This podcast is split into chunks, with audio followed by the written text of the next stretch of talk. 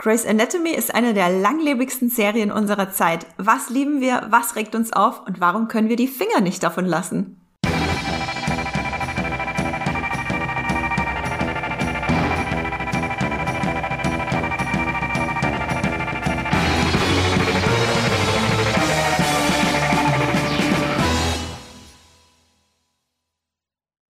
Hallo und herzlich willkommen zu einer neuen Folge Streamgestöber, eurem Muipilot Podcast, in dem wir über die besten Serien und Filme da draußen reden, die es zu streamen gibt.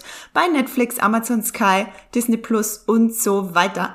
Ich bin Andrea Wöger und ich habe heute zwei ganz, ganz tolle Kolleginnen hier im Podcast. Wir reden nämlich über eine Serie, die wir bisher sträflich vernachlässigt haben, obwohl es bereits 17 Staffeln davon gibt. Die Rede ist natürlich von Grey's Anatomy, einer der wichtigsten Arztserien überhaupt, vielleicht sogar die größte und wichtigste. Das werden wir heute sicherlich besprechen. Und dafür begrüße ich unsere Fantasy und heute auch Grey's Anatomy Expertin Esther Stroh. Hallo Esther. Hallo Andrea. Und dann haben wir heute einen super Special Guest, und zwar unsere Social Media Chefin von Mui Pilot, Melanie Schöppe. Hallo Mella. Hi. Melle, du warst ja vor langer Zeit schon mal Gast äh, hier beim Muipilot. Kannst du dich, äh, hier beim Muipilot sage ich schon, beim Muipilot bist du jeden Tag, bei Streamgestöber. Kannst du dich noch dran erinnern? Das ist echt wirklich schon sehr lange her. Ähm, was mir da am ehesten in Erinnerung bleibt, ist, dass es eigentlich nur Max und Esther, glaube ich, waren, die mich einfach auf, am Platz entführt haben und meinten, uns ist jemand ausgefallen, hast du kurz Zeit? Wir haben sie quasi in die Zange genommen. Ja, wir sind zu ihrem Platz gegangen und haben gesagt, Mille, du guckst doch Grace Anatomy und so ein paar andere Sachen. Genau, da ging es, glaube ich, um äh, Serien, die abgebrochen werden können oder generell, wie wir dazu stehen, Serien abzubrechen. Ne? Da war Grey's Anatomy, Supernatural etc. auch ganz hoch im Kurs. Und ich fand den Podcast auch echt cool. Ich glaube, ich war sogar diejenige, die ausgefallen ist. Ich bin äh, krank geworden und ihr habt euch einfach, ihr habt einfach Melle vom Platz weggeschnappt. Damals, als man noch im Büro gearbeitet hat und äh, im äh, geliebten Podcast-Studio Podcasts aufgenommen habe. Ähm, Esther, sag doch mal, guckst du generell gerne Krankenhausserien oder ist Grey's Anatomy bei dir eine Ausnahme? Äh, gute Frage. Also ich würde mich jetzt nicht als äh, Krankenhausserienexpertin bezeichnen, ähm, aber ich habe dann letztes Mal darüber nachgedacht und mir ist aufgefallen, dass ich doch schon in meinem Serienguckerleben schon eine ganze Anzahl gesehen habe. Aber Grey's Anatomy ist halt das, was mich am längsten begleitet und wenn jemand Krankenhausserie oder Arztserie sagt, ist das das Erste, woran ich denke. Ist das bei dir auch so, Melle? Ist das das Erste, an was du denkst, wenn jemand von Arztserien spricht? Das Erste auf jeden Fall. Doch, das ist schon so die größte. Ähm, an sich würde ich auch sagen, nicht keiner der Großarztserien guckt.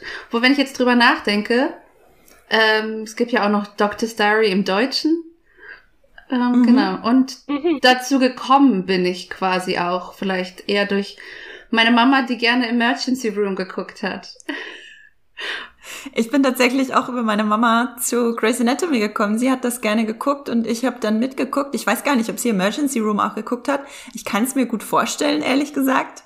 Ähm, sie hat auf jeden Fall, ihr, ihr Geschmack ist da breit aufgestellt von Horror über cheesy Arztserien bis hin zu was auch immer so Sonntagvormittag im Fernsehen läuft.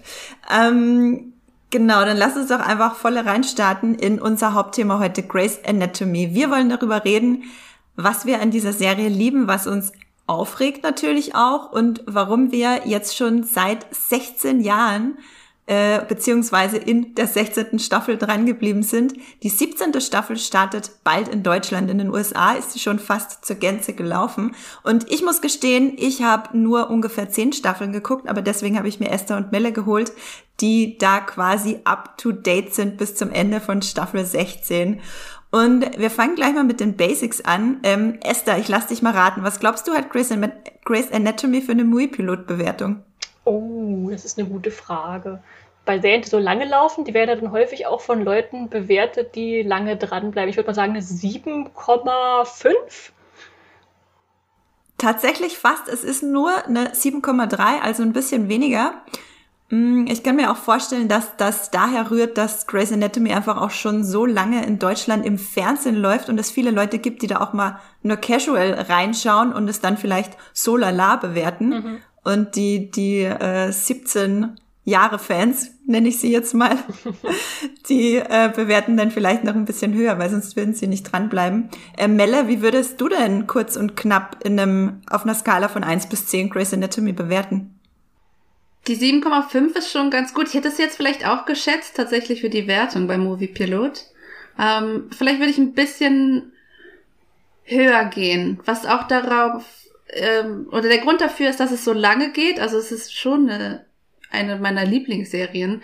Aber es gibt dann immer mal Phasen, wo man denkt, gut, jetzt ist auch genug. Also vielleicht, ja, eine 8,5 bis 9 oder so. Das ist tatsächlich ziemlich hoch. Esther, setzt du auch so hoch an persönlich? Äh, gute Frage. Ich glaube, wenn ich meine letzten Staffelbewertungen so ansehe, dann sind die alle so zwischen 7,5 und 8 eher so. Ja.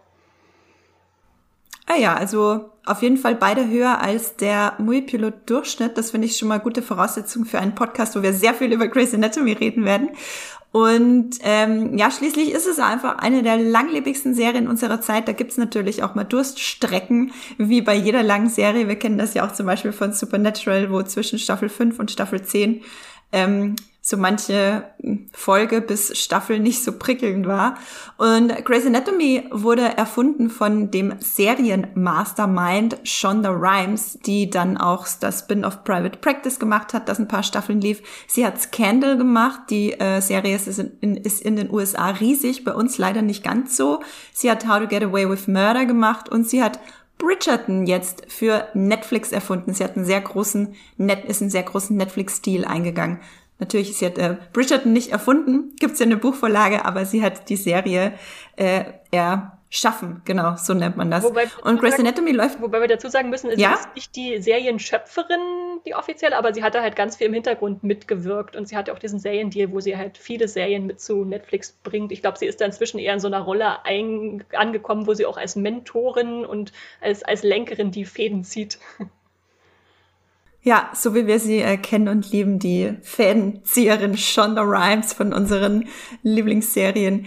Und Grey's Anatomy läuft jetzt seit 2005. Bald beginnt, wie gesagt, die 17. Staffel in Deutschland, die schon in den USA lief. Genau genommen, heute, wenn der Podcast startet, äh, kommt die erste Wow. Folge zu äh, Disney Plus und Join. Und eine Woche später dann zu Pro7. Genau, insgesamt äh, könnt ihr dort bei, ich glaube, Join und Disney Plus, muss ich mir nachher nochmal angucken, auch alle bisherigen Folgen gucken in der Flatrate, die es so gibt. Insgesamt sind das übrigens einschließlich Staffel 17, die jetzt erst beginnt, 374 Folgen. Also wer es aufholen möchte, der hat auf jeden Fall einiges zu tun, bis er dann diesen Podcast sich danach anhört in einem Jahr oder keine Ahnung, wie lange man für 374 Folgen braucht. Genau. Ah ja, hier habe ich es stehen. Staffel 1 bis 16 gibt's aktuell bei Join und Disney Plus. Und wenn ihr das nicht abonniert habt, gibt es Staffel 1 bis 15 tatsächlich auch bei TV, äh, TV Now, bei Sky und bei Amazon in der Flatrate. Also die Verfügbarkeit ist breit gesät. Es ist äh, auch einfach eine verdammt bekannte und alte Serie.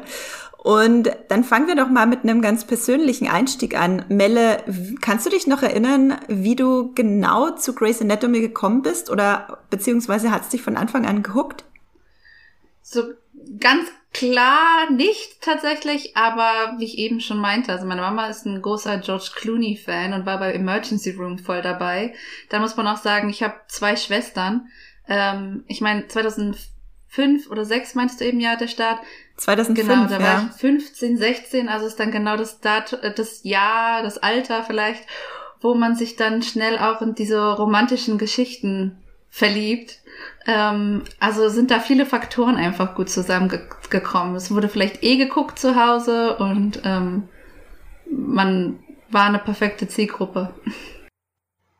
Und ähm, wenn du, genau, wenn du mit 15 angefangen hast, dann äh, bist du ja direkt am Start eingestiegen quasi. Das heißt, du hast dich nicht dann irgendwann später mal dezidiert dafür hingesetzt und irgendwie ganz viele Staffeln nachholen müssen. Nee, ich denke, das.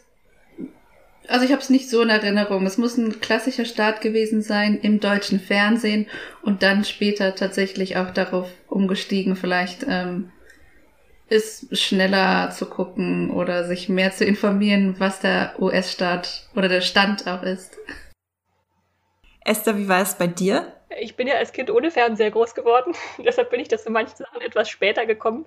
Und ich habe nochmal nachgeguckt. Ich habe dann 2008 damit losgelegt. Und ich kann mich noch erinnern, dass eine Freundin mir das wärmstens empfohlen hat und mir dann auch gleich die DVDs äh, mitgegeben hat. Und deshalb habe ich die ersten drei Staffeln dann quasi durchgebinged. Äh, alle jeweils immer 22 Episoden. Nee, stimmt nicht. Die ersten, erste Staffel hat neun, die zweite 27. Da springt es noch seltsam. Äh, auf jeden Fall, genau, war das eine intensive Nachholzeit und erst mit Staffel 4 habe ich dann regelmäßig Woche für Woche geschaut. Ja, bei mir war, wie gesagt, ich bin in, ähm, ich weiß gar nicht mehr genau, wann ich ausgestiegen bin, aber deswegen lausche ich heute euch beiden auch ganz, ganz besonders äh, genau, was ihr zu erzählen habt. Ich habe so, ich habe einige Staffeln geguckt in der McDreamy McSexy Phase, die dann ja wahrscheinlich irgendwann mal geendet hat. Bei Grey's Anatomy kamen sicher andere Macs dazu, die sich um äh, äh, Meredith Grey äh, geschart haben. Und Esther, vielleicht willst du einmal kurz zusammenfassen. Ich glaube, alle Zuhörerinnen und Zuhörer wissen es, aber damit wir uns so gemeinsam eingrooven, worum geht's denn eigentlich in Grey's Anatomy? Wie beginnt das Ganze? Also wie die, der deutsche Zusatztitel so schön zusammenfasst, es geht um Grey's Anatomy, junge Ärzte und 17 Staffeln später auch nicht mehr ganz so junge Ärzte. Und ähm, die beginnen ihre Zeit im Krankenhaus, also ganz frisch in der Ausbildung am Anfang, äh, müssen erstmal alles Handwerkliche lernen, äh, ganz simple Sachen, bis sie sich dann langsam hocharbeiten zu Fachärzten mit eigenen Fachgebieten und letztendlich geht es natürlich auch um die ganzen romantischen Verquickungen, die da äh, im Krankenhaus so vor sich gehen, weil wenn man Arzt ist und den, eigentlich das Krankenhaus kaum verlässt, dann äh, bedient man sich da anscheinend äh, bei, bei den Kollegen für die Liebe. Und ansonsten geht es natürlich auch um verschiedene Fälle, die reinkommen und die äh, gelöst werden müssen oder die Leute, die gerettet werden müssen. Also und natürlich alles hochdramatisch. Hochdramatisch und äh, auch kitschig, oder?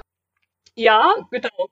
Äh, wobei man natürlich kitschig immer, immer mehr auslegen kann, als entweder mag man es mal, wenn es ein bisschen gefühliger wird, oder als äh, interessiert mich gar nicht, wenn da zu viel ins Spiel kommt. Aber genau, das muss ja jeder selbst entscheiden. Ja, ich finde das ganz interessant. Ich habe mir nämlich zur Vorbereitung nochmal das Grey's Anatomy Intro angeguckt, um so einen kleinen Nostalgie-Flash zu erhalten. Und das war wirklich ein sehr flashiger Flash, äh, weil wenn man jahrelang eine Serie guckt und jahrelang das Intro mit demselben Lied hört, dann löst das ja auch eine Menge an Gefühlen aus in einem. Und äh, bei Grey's Anatomy dieses Nobody Knows, das sicher jeder schon mal gehört hat, Allein das Intro ist ja schon wirklich total auf Affären und Romantik getrimmt mhm. und weniger auf äh, weniger auf Arzt, äh, auf äh, ja langweiligen Arztalltag, wenn man da hin und her äh, läuft im Krankenhaus. Ähm, nach Emergency Room war das dann so wahrscheinlich die erste Arztserie, die so einen Fokus auf Romantik gelegt hat, oder? Gute Frage.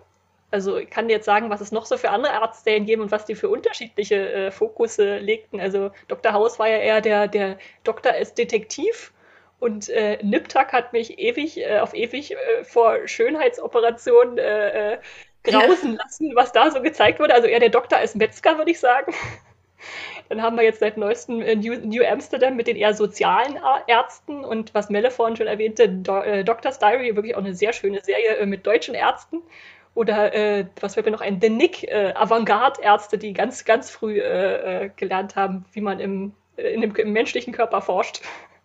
Aber ich kenne auch nicht alles. Also es gibt ja noch irgendwie sowas wie The Resident, Atlanta Medical oder The Good Doctor, was jetzt ja. auch kam. Ja.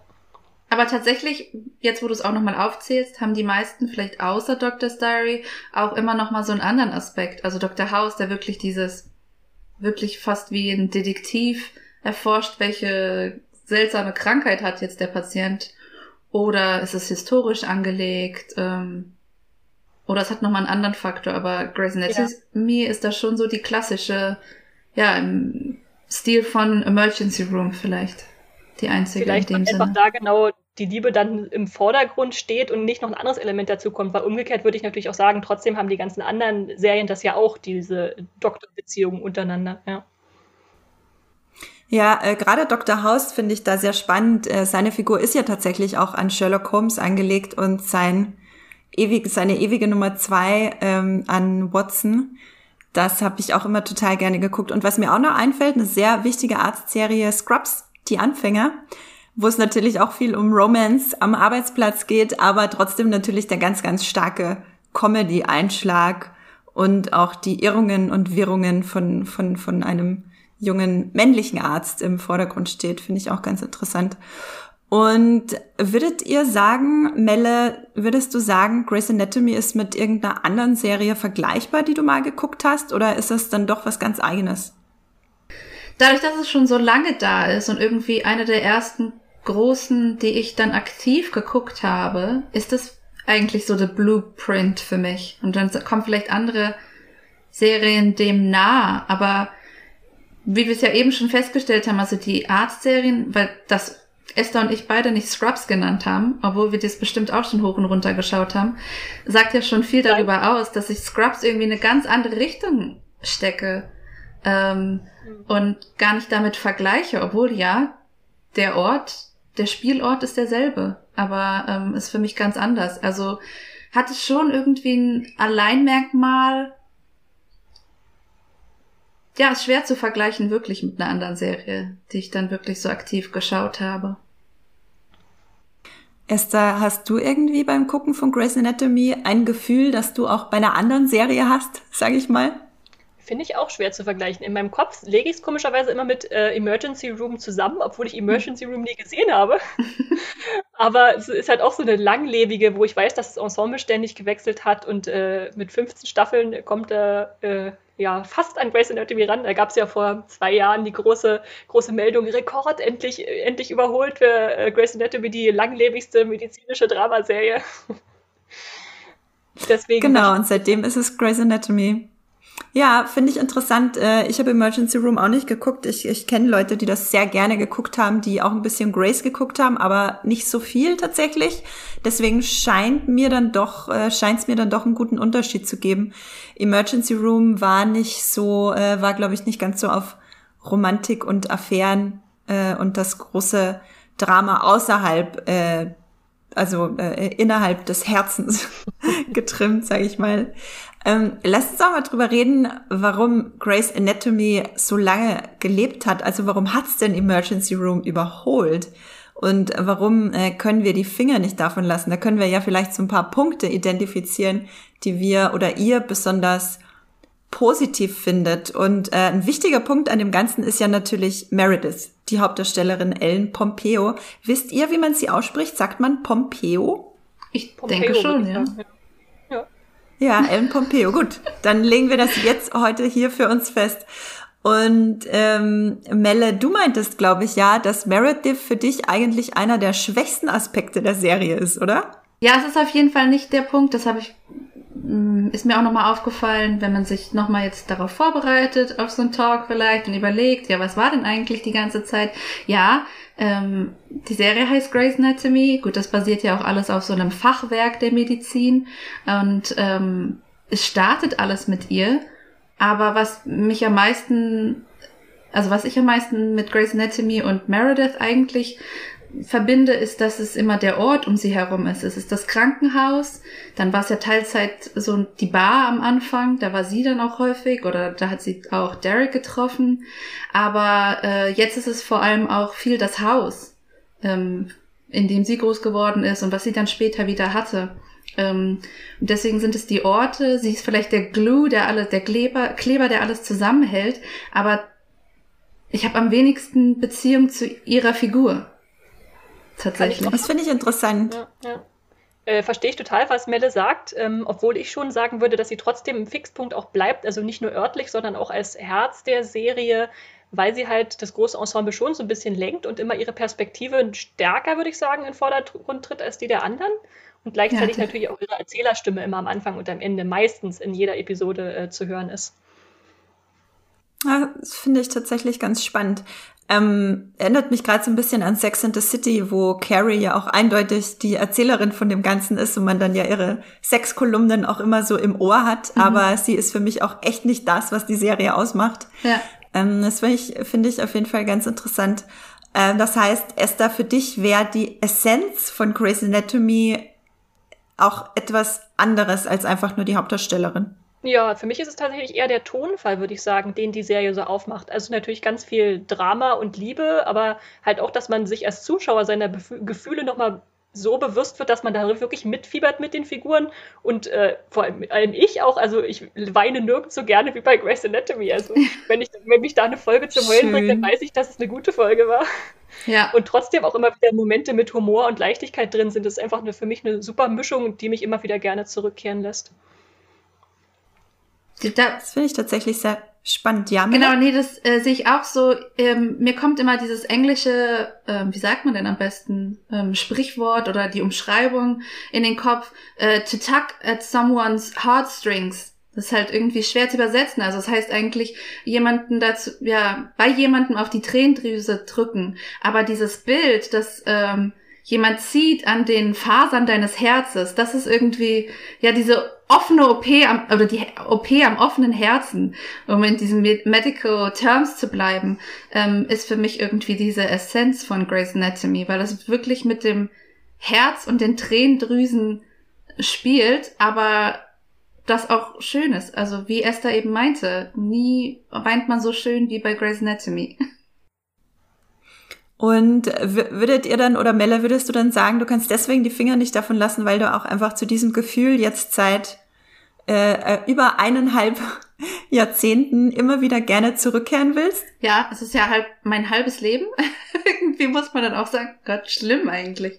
Ähm, wo du auch meintest, dass du irgendwann aufgehört hast. Bei mir gibt's auch immer mal Phasen, wo dann eine große Pause danach eingelegt wird, wo es mich vielleicht nicht mehr so gehuckt hat, aber dann bekommt man was mit von einer neuen Storyline vielleicht oder einer neuen Schauspieler oder Schauspielerin ähm, und dann steigt man dann doch wieder ein und dann ist man wieder drinne. Dann ist man wieder reingesogen in das Ganze und Shonda Rhimes oder das ganze Ensemble hat wieder die Fasern meines Herzens in der Hand, wie so eine ähm, Puppet, die geleitet wird.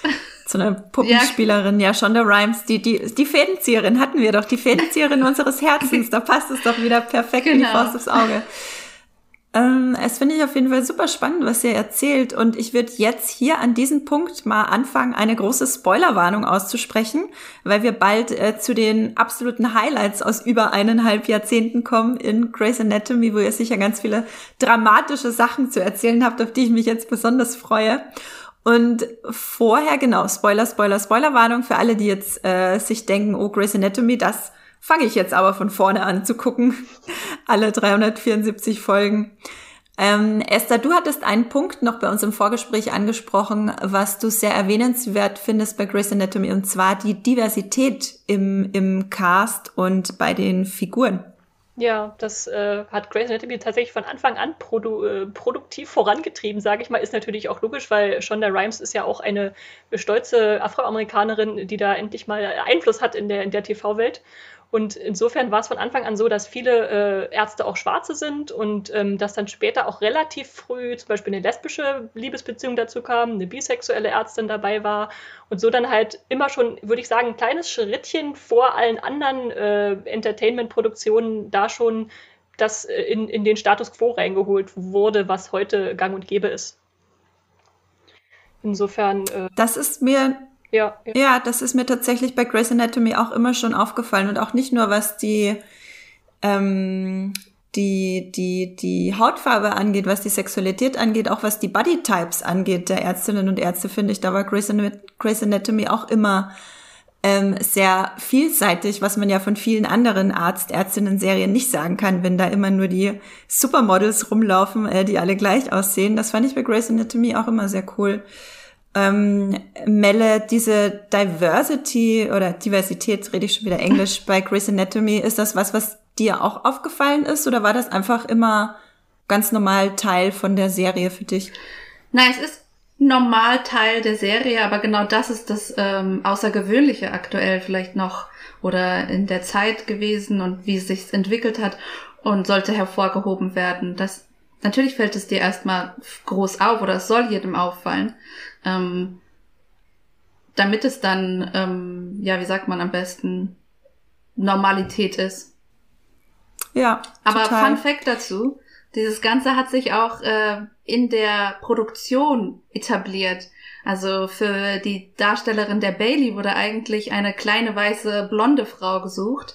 Aber ähm, wie wir alle wissen, kennen wir die wahre Bailey. Und das führte dazu, dass auch später in allen Casting Sheets, also den Ausschreibungen für neue Figuren, nicht mehr unbedingt die Körperlichkeiten im Vordergrund stehen, sondern es wird eigentlich nach Gefühl, nach Emotionen gesucht. Und so wurde dann zum Beispiel Danny, also Jeffrey Dean, gespielt von Jeffrey Dean Morgan, nach dem wurde gesucht unter der Beschreibung, wir suchen jemanden, der dich dazu bringt, ihn abzulecken, was auch immer das dann heißen mag. Aber das fand ich einen sehr coolen Fun Fact, den ich mir irgendwie behalten habe. Also so werden die Charaktere oder die Schauspieler und Schauspielerinnen gesucht für Grey's Anatomy. Und ich finde, das macht auch echt einen Unterschied, was dann dabei rauskommt, weil wenn man dann erstmal sagt, äh, ja, das sind die Personen, die wir kennengelernt haben, ich zumindest denke dann nicht mehr darüber nach, wie die aussehen oder was die für, für sexuelle Ausrichtung haben, sondern die sind dann einfach die Personen, als die sie auftreten. Das ist ja eigentlich das Ziel, was erreicht werden sollte in der Darstellung von Personen und nicht von irgendwelchen Typen. Und wenn die natürlich so geschrieben werden, dass man von vornherein nicht weiß, welche Hautfarbe sie zum Beispiel haben, dann kommen da natürlich auch keine Stereotypen rein, sondern das sind einfach Menschen, die tun, was sie tun. Ja, ja, das finde ich auch spannend. Okay, bei Jeffrey Dean Morgan haben Sie das Ziel auf jeden Fall erfüllt, würde ich sagen. zumindest, bei dir. Zumindest, wenn es nach mir geht. Immer schon einer meiner absoluten Lieblinge und ich habe ihn auch bei Grey's Anatomy kennengelernt tatsächlich. Später dann natürlich als Vater in Supernatural und dann natürlich als äh, hier der der wie heißt der Com Comedian in Watchmen. Watchmen. Genau, und dann natürlich als Negan in The Walking Dead. Also seine Karriere ist ja ganz, ganz fabelhaft gelaufen. ähm, mit dem großen Startschuss bei Grey's Anatomy zum Ablecken. Dann kommen wir doch mal zu den großen Highlights aus 16 Jahren Grey's Anatomy. Und da spreche ich jetzt nochmal eine große Spoilerwarnung aus für alle, die es vorher nicht ganz so mitbekommen haben. Wir gehen jetzt auf die großen dramatischen und vielleicht auch schönen Momente, aber ich glaube eher auf die dramatischen Momente ein, je nachdem, was Esther und Melle mitgenommen haben. Ähm, Melle, willst du vielleicht gleich mal anfangen? Was ist denn dein erstes großes von drei Highlights aus dieser ganzen Langzeit Chris Anatomy. Ja, ich habe versucht, äh, chronologisch vorzugehen. Also ich bin in Staffel 2 gelandet und da war die Folge Zugunglück. Und die Situation ist, dass zwei Menschen bei einem Zugunglück von einer gemeinsamen Stange aufgespießt wurden. Allein wenn man das Bild wieder sieht, dann wird man sofort zurückversetzt, weil das war so einer der ersten großen Momente, wo du denkst, oh, shit, sorry für meinen Ausdruck, ähm, da sind wir gelandet oder das bringt die Serie mit und ähm, die macht keine halben Sachen. Wir sind richtig volle Kanne im Leben oder Sterben drinne, weil dann ist diese große Frage, wer überlebt, weil das Problem ist, wir haben eine junge Frau und einen älteren Herrn, aber die junge Frau ist viel mehr getroffen von den Verletzungen, also hat eine geringere Chance zu überleben. Die sind aber beide bei vollem Bewusstsein. Sie bekommen alles mit, was drumherum passiert. Sie scherzen noch und träumen von der Zukunft vielleicht auch und erfahren dann aber, ja, wir müssen einen von der Stange ziehen, damit wir den anderen retten können. Aber sobald wir dich von der Stange ziehen, hast du eigentlich keine Chance mehr zu überleben. Ähm, und das Ganze wird auch thematisiert in der Serie, dass einfach eine zu dem Zeitpunkt noch angetrunkene Meredith sagt, ja, aber wie entscheiden wir denn jetzt? Also da ist sie noch wirklich ein junger Arzt. Wer trifft jetzt die Entscheidung, zu sagen, ja, die eine Person stirbt und die andere Person lebt? Und das ist, da sind wir wieder bei diesem am Herzen ziehen. Also wie? Das ist so eine unglaubliche Entscheidung und man wird direkt in die Emotionen so reingehauen, weil keiner will in der Situation sein, du willst niemand sein, kein Angehöriger sein, du willst aber auch nicht dieser Arzt sein, aber du kannst alles mitfühlen. Das ist so mein erster Moment. Und äh, ein Punkt, der sich dann später noch weiterzieht, ist, dass Derek später zum ähm, Verlobten des leider Spoiler Opfers, die nicht überlebt, sagt, ähm, ich soll dir ausrichten, wenn Liebe gereicht hätte, dann wäre ich noch hier. Und ähm, das ist sehr traurig. Und es sind eigentlich, ja, ich meine, Liebe ist eine schöne Sache, aber wie du eben schon meintest, es sind vielleicht auch gute Momente, an die man sich erinnert, die kommen aber oft dann mit einem dramatischen oder schlimmen Ende.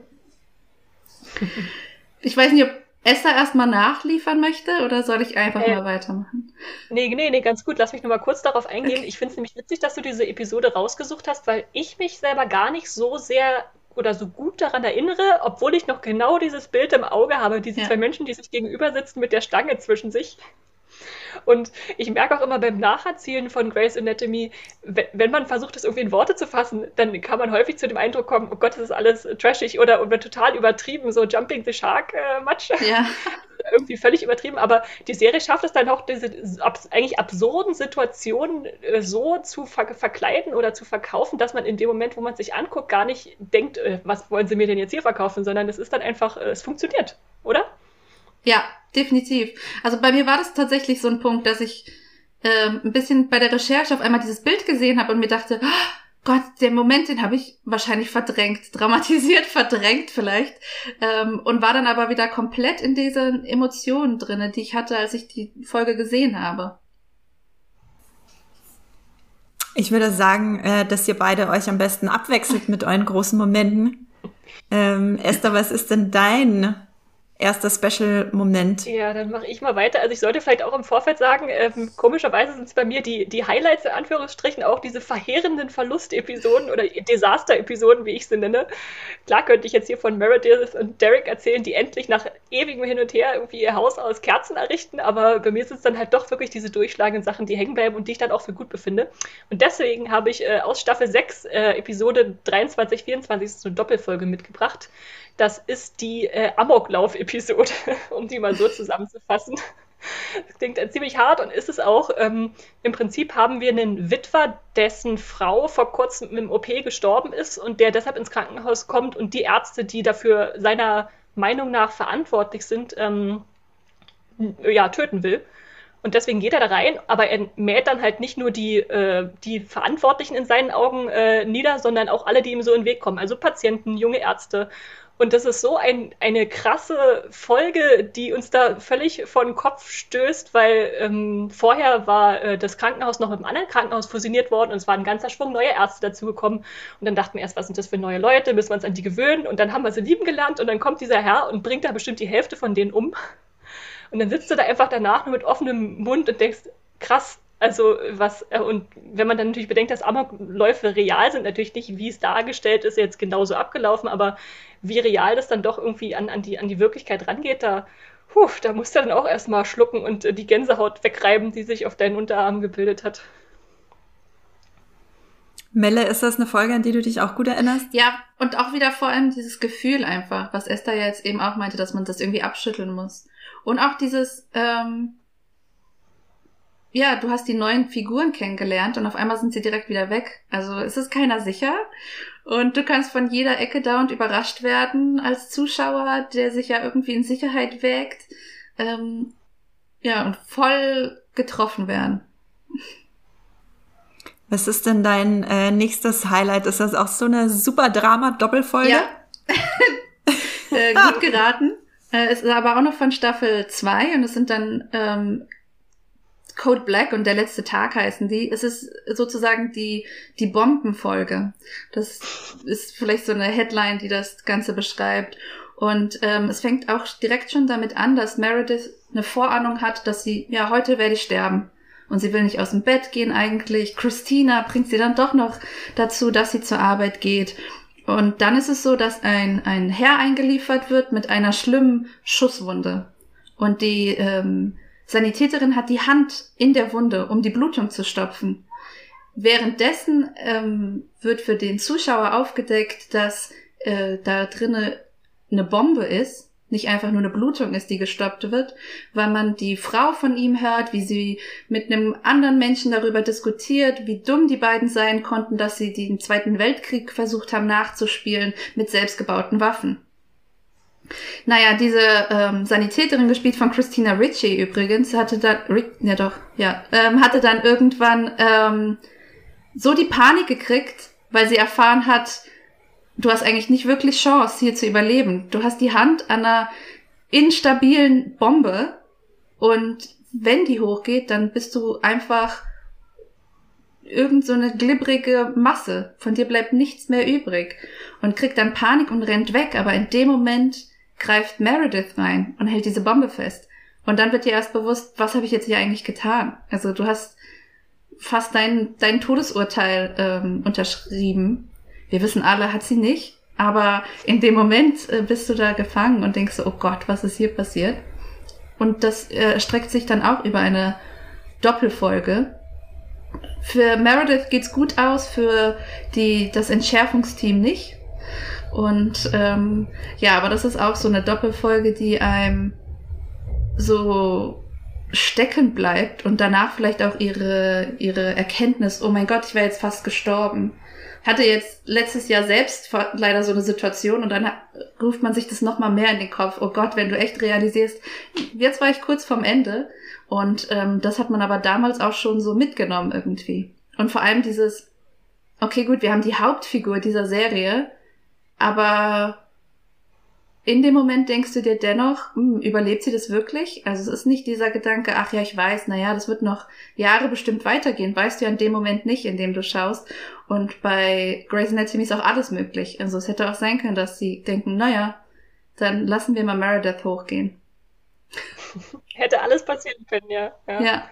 Ich wollte sagen, äh, bis auf Meredith sind ja auch irgendwie fast alle der ersten Stunde so nach und nach, äh, die haben, haben ja nach und nach die Serie auch verlassen, ne? Das heißt, ähm, man wusste ja nie wirklich, wie lange jemand jetzt genau da ist und dass ausgerechnet Meredith diejenige ist, die 17 Jahre dabei bleibt, wahrscheinlich bis zum Ende auch.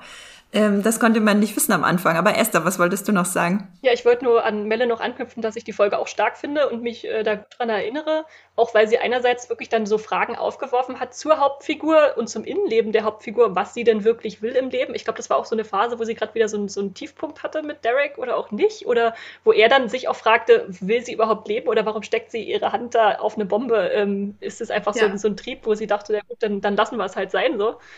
Ähm, und ich fand es auch gut, dass sie für, für diesen Bombenentschärfer, der da kam, auch ein relativ bekannteres Gesicht mal äh, noch gewählt haben. Das war nämlich Kyle Chandler, wenn wir uns erinnern. Ähm, dadurch wird natürlich dann, wenn man dann natürlich jemanden in zwei Folgen oder so nur kennenlernt, der Verlust dann auch noch mal ein Stück weit größer, weil er dann ja am Ende wirklich diese Bombe wurde aus dem Bauch entfernt und weggetragen und dann explodiert sie doch noch nachträglich und von ihm bleibt ja. nichts als so ein roter Nebel übrig, was auch so, oh, so ein Moment ist. Genau. Ja, es, ähm, Merritt, ach, Derek hatte sich eigentlich gerade wieder für Edison entschieden. In dem Moment auch. Also ja, das war ja. so ein ähm, Point, so nach dem Motto, naja, oder es entwickelt sich in der Folge, dass sie dann sagt, dass er dann sagt, naja, aber sie ist doch meine Frau.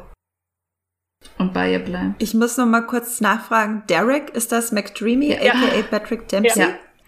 Und er okay, danke seine, seine Ex-Frau, die er äh, eigentlich verlassen hatte, weil die mit, äh, mit äh, Mac ah. Steamy rumgemacht hatte, beziehungsweise die Ehe nicht so gut lief und die dann aber am Ende der ersten Staffel zurückkam und zu sagen, übrigens, hallo Meredith, ich bin mit Dereks Frau, so als, als Cliffhanger, äh, what, what the fuck Moment. Ja. Oh Mann. Ähm, ja, ich habe auf jeden Fall Gänsehaut. Äh, ich kann mich vage an diese Sachen erinnern, und äh, habe aber trotzdem ganz schön Gänsehaut, wenn ihr davon erzählt. Ähm, ich glaube, Esther, du bist mit deinem zweiten Highlight dran, das sicher auch wieder super dramatisch ja, ist. Ja, es, es, wird leider nicht besser. Ich habe aus Staffel 8, Episode 24, den Flugzeugabsturz mitgebracht. Äh, Im Englischen heißt der Flight, ich habe leider äh, den deutschen Titel vergessen. Ähm, wo interessanterweise mal ganz aus dem Krankenhaus rausgegangen wird, wo ja eigentlich die Serie eigentlich grundsätzlich spielt, ähm, und uns der Absturz eines kleinen Fliegers äh, gezeigt wird, in dem Meredith, Derek, Christina, Lexi, Arizona und Mark Sloan sitzen.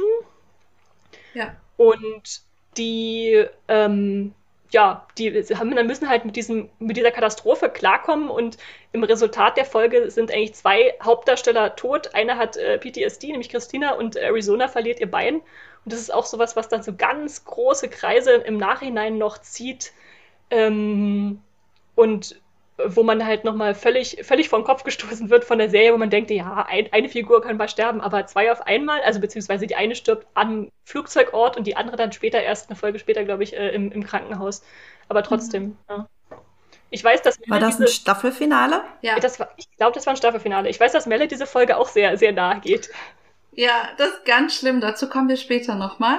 Äh, aber genau, Flugzeug, also der Absturz hieß es, glaube ich, einfach nur im Deutschen. Und ähm, das eine dramatisierende Folge. Eine sehr, ja, äh, sie haben Besseres verdient, meine Grundaussage. Dazu kommen wir noch. Ähm, wer waren denn die beiden, die gestorben Ja. sind dabei? Lexi Schwester, Lexi, genau. Und Mark Sloan dann im Uff. Krankenhaus. Genau. Und ähm, ich kann mich tatsächlich erinnern, das war das erste Großereignis von Grey's Anatomy, das ich nicht mehr mitbekommen habe. Und ihr meintet jetzt, das war Staffel 8, oder? Mhm. Ja. Okay, dann habe ich tragischerweise nicht mal die Hälfte von Grey's Anatomy gesehen, muss ich jetzt feststellen. Ich dachte immer, ich wäre bis zu Folge 10 gekommen, aber offensichtlich, äh, wenn ich den Flugzeugabsturz nicht mehr gesehen habe, dann war ich schon äh, vorher raus. Okay, da, da reden wir dann, äh, nehme ich mal an, bei den schlimmsten Toten und Ausstiegen nochmal drüber. Ähm, Melle, was ist denn dein drittes Highlight, das du mitgebracht hast? Genau, mein drittes Highlight ist aus der Staffel 12 und da ist es nicht, stirbt keiner. Oder Was? Nee, stirbt keiner, aber stirbt eine Beziehung. Und es ist aber dieses Gefühl, also es geht um die Folge äh, 10 einer Ehe, Staffel 12, äh, ähm, Episode 11. Im Englischen heißt die auch noch Unbreak My Heart und das ist auch noch so einer der besten Songs ever, weil bei Grey's Anatomy heißen die Originaltitel oder sind die Originaltitel ja nach Songtiteln benannt. Ähm, das finde ich sehr schade, dass es im Deutschen nicht so übermittelt wird. Aber das äh, gibt schon mal die ganze Stimmung des Ganzen mit. Und es ist eine Episode, in der auf äh, April und Jacksons Episode zurückgeblickt, äh, Beziehung zurückgeblickt wird. Die beiden hatten auch viel durchgemacht und das ist aber eine Beziehung, am Ende sitzt du da und denkst so, ja, gut, ich verstehe, ihr könnt nicht mehr zusammen sein, aber es bricht mir trotzdem das Herz. Ich bin irgendwie selbst heartbroken und es, es ähm, findet alles statt während der Scheidungsunterzeichnung der beiden und man kriegt also wirklich, haben wir Flashbacks in die Anfänge der Beziehung und dann und so weiter und so fort. Man sieht vielleicht auch noch mal, oder man sieht auf jeden Fall auch noch mal Szenen, die wir vorher nicht gesehen haben mit den beiden. Das Dramatische ist, dass dann April dennoch äh, feststellt oder ja sagt, dass sie schwanger ist wieder von Jackson, weil die beiden sich kurz vorher dann doch noch mal begegnet sind.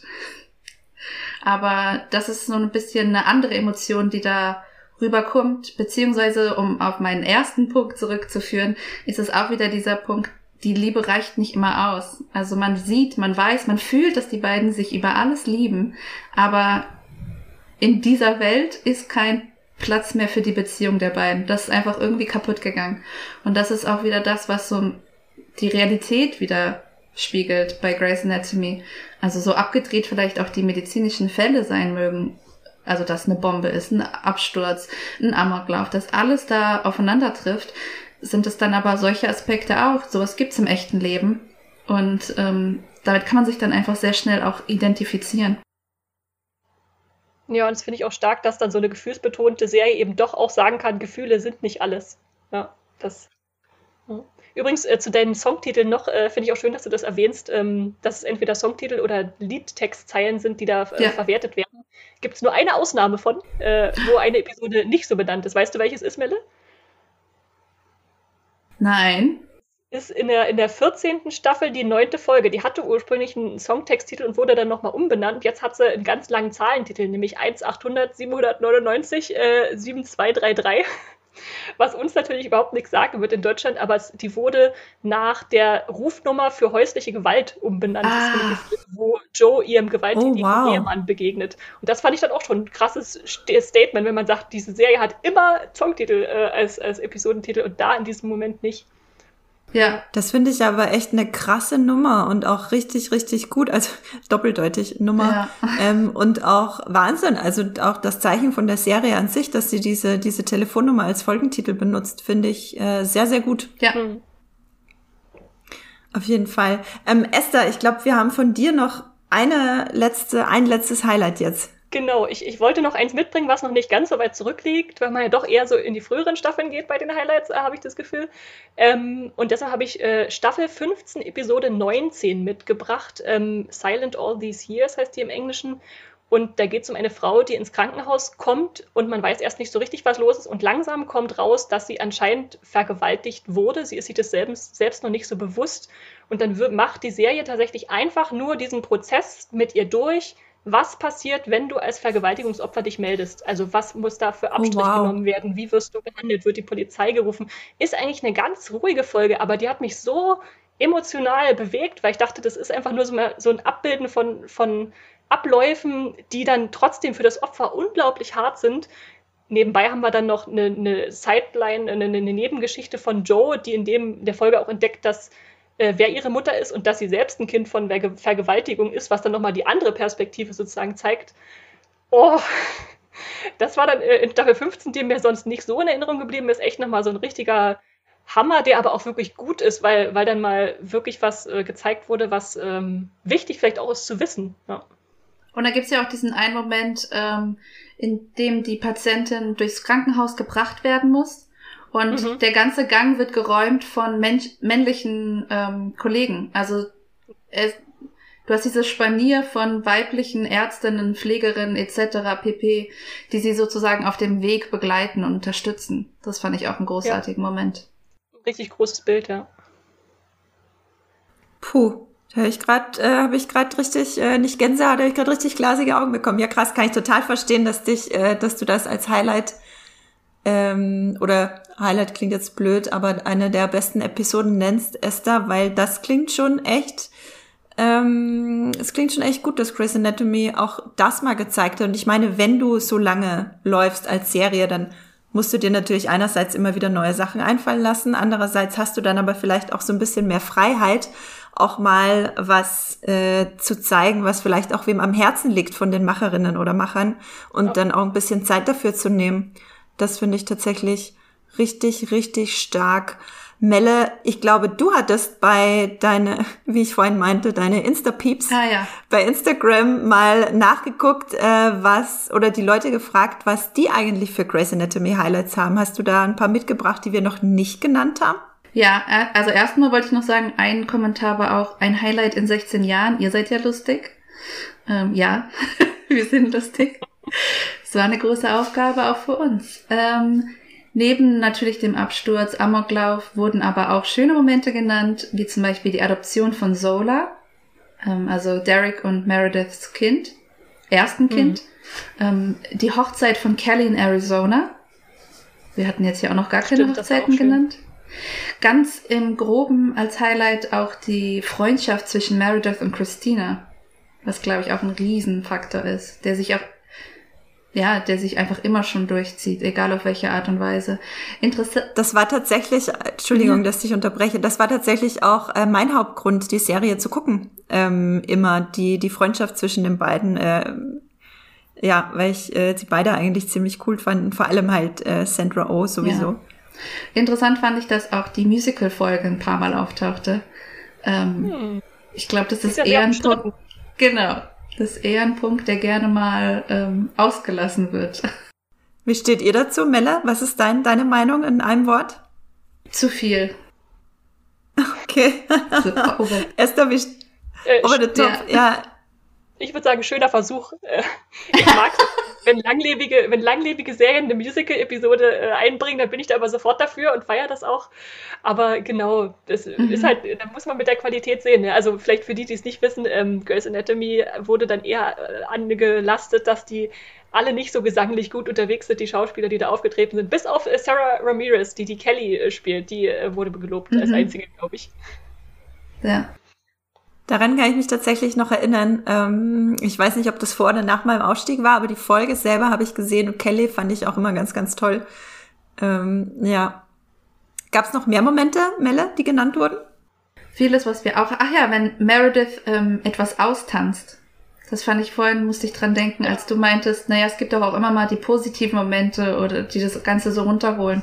Und tatsächlich ist das sowas, das hat man ja auch gerne, sich ausschütteln oder so. Also die, ich glaube, das war wirklich so ein Gefühl, was jeder in sich trägt und ja, das ist so schön so zu sehen. Also das ist auch ein Highlight der Serie gewesen. Ähm, und die Klebezettel-Hochzeit zwischen Derek und Meredith wurde auch noch ein paar Mal genannt. Sonst. Ich habe keine Ahnung, was es geht, aber es klingt großartig. Ja, ja stimmt. Die, die wollten ewig heiraten und dann haben sie es auf dem Klebezettel gemacht, die erstmal eine Weile über ihrem Betting. Das äh, war einfach so eine Verbindlichkeit, die einfach mit sich persönlich ausgemacht wurde und das fand ich auch schön. Das klingt tatsächlich großartig. Ähm, okay, dann kommen wir jetzt noch einmal ganz kurz und knapp. Wir haben schon so viel über dramatische Sachen geredet. Wir brauchen bald wieder ein paar, paar mehr positive Vibes. Aber da, äh, äh, da müssen wir jetzt noch mal ganz kurz durch. Und ihr, liebe Zuhörerinnen und Zuhörer, müsst da jetzt auch noch mal kurz durch. Vielleicht ist es ja auch für euch ein bisschen kathartisch, wer weiß. Ähm, Esther, was ist der größte Ausstieg für dich aus der Serie? der größte Ausstieg. Das ist äh, gut formuliert, weil es dann nicht der Tod sein muss. Ähm, deshalb habe ich äh, hier Christina tatsächlich mitgebracht. Die geht Ende Staffel 10, wenn ich es richtig in Erinnerung habe. Ähm, und weil es natürlich Merediths äh, beste Freundin oder Person, wie die Serie sie immer nennt, die uh, My Person äh, war, ist es besonders äh, als Umbruch besonders einschneidend, weil dann auf einmal sie danach natürlich erstmal sich neu orientieren muss. Und sagen wir es wie es ist, Christina ist einfach eine super äh, Figur und per Person gewesen, die da das Krankenhaus aufgemischt hat mit ihrer direkten Art und ihrem, ihr, sie sich für nichts entschuldigend äh, und ihrer, ja, toll, wie, sie war einfach toll als Ärztin. Und insofern war das dann schon, ja, äh, einschneidend, dass sie ging und selbst nach Staffel 10 ähm, äh, alle Interviews, die ich mit Sandra Oh lese, die Arme wird immer wieder gefragt, kommt sie denn nicht nochmal zu Grace Anatomy zurück? Hat sie denn nicht nochmal einen Gastauftritt? Und sie sagt immer, nein, nein, ich muss mich jetzt davon lösen und versteht das doch so. nein, nein, nein, lasst ähm, mich in Ruhe. Insofern finde ich es aber schön, dass sie die trotzdem noch ein bisschen präsent halten in den späteren Staffeln, auch eben durch sowas wie ähm, Textnachrichten. Da kann man einfach sagen, ja, übrigens, Christina schreibt Meredith und dann sieht man kurz eine Einblendung im Bild in, in Text. Oder irgendjemand sagt, ja, ich habe jetzt gerade mit Christina in der, in der Schweiz telefoniert und die hat das und das gesagt. Und so kann man dann halt eine Figur, auch wenn sie ausgestiegen ist, irgendwie noch äh, in Erinnerung halten, weil sie halt so auch beliebt war. Finde ich auch gut, dass sie sie nicht ähm, totgeschrieben haben. Also totgeschrieben im Sinne von, dass sie sie nicht in der Serie getötet haben und äh, diese wichtige Figur dann doch äh, am Leben halten. Ähm, Melle, was ist denn für dich der größte Ausstieg? Ja, da auch genau die Unterteilung. Also der Ausstieg ist für mich noch dann auch für die Zuhörer noch recht nah. Ähm, und zwar Alex Carafe. Das fand ich, da war ich so, das war ein bisschen billig oder enttäuschend. Ich verstehe alle Umstände. Ja, ähm, ich verstehe alle Umstände und ähm, ich bin mir jetzt gar nicht sicher, ob das vielleicht auch schon während Corona-Zeiten die Dreharbeiten waren oder ob ich das gerade ein bisschen vermische alles. Ähm, aber die Art und Weise, am Ende schreibt er einfach nur einen Brief und vor allem, er geht doch einfach wieder zu Izzy zurück. Und das war so komplett, das war vorbei und er war immer, also man musste so viel mit Alex durchkämpfen. Also hatte sehr viele Tiefs, sehr viele Hochs und ähm, wurde auch immer unterschätzt und war so der Underdog, aber er war eine Konstante, auch für Meredith vor allem. Vor allem nach Christinas Ausstieg. Und jetzt war er glücklich und hatte mit Joe eigentlich so einen neuen Anfang und dann wird so ein doofes Ende genommen. Es passte nicht mehr zu Alex Charakter. Es wäre okay, wenn man sagt, gut, ähm, der soll nie glücklich werden oder soll das das dramatische Element sein, dass man denkt, ja, cool, wir haben jetzt alles und dann wird er dir aus dem, aus dem Leben gerissen. Aber dass er einfach sagt, nee, jetzt liebe ich dich nicht mehr und ich gehe zurück zu meiner Ex, das, das kaufe ich ihm nicht ab. Das ja. Und dann auch nur per Brief ja. quasi die Verabschiedung an die Zuschauerinnen und Zuschauer. Genau. Es klingt also ja schrecklich. Esther, für dich war es auch so furchtbar? Es, es war ganz schlimm. Ich habe mich auch so aufgeregt. Also man muss natürlich als Hintergrundinfo dazu wissen, ähm, die Dreharbeiten waren noch vor Corona, das war Mitte der mhm. 16. Staffel und ähm, der Schauspieler wollte aussteigen und das passierte alles relativ plötzlich. Ich glaube auch für die Macher. Man weiß ja. jetzt nicht, was dahinter steckt, ob er wirklich einfach nur neue Projekte hatte oder ob es da irgendwas war, aber ist ja auch egal wie. Ein Schauspieler muss sich entscheiden dürfen, auszusteigen.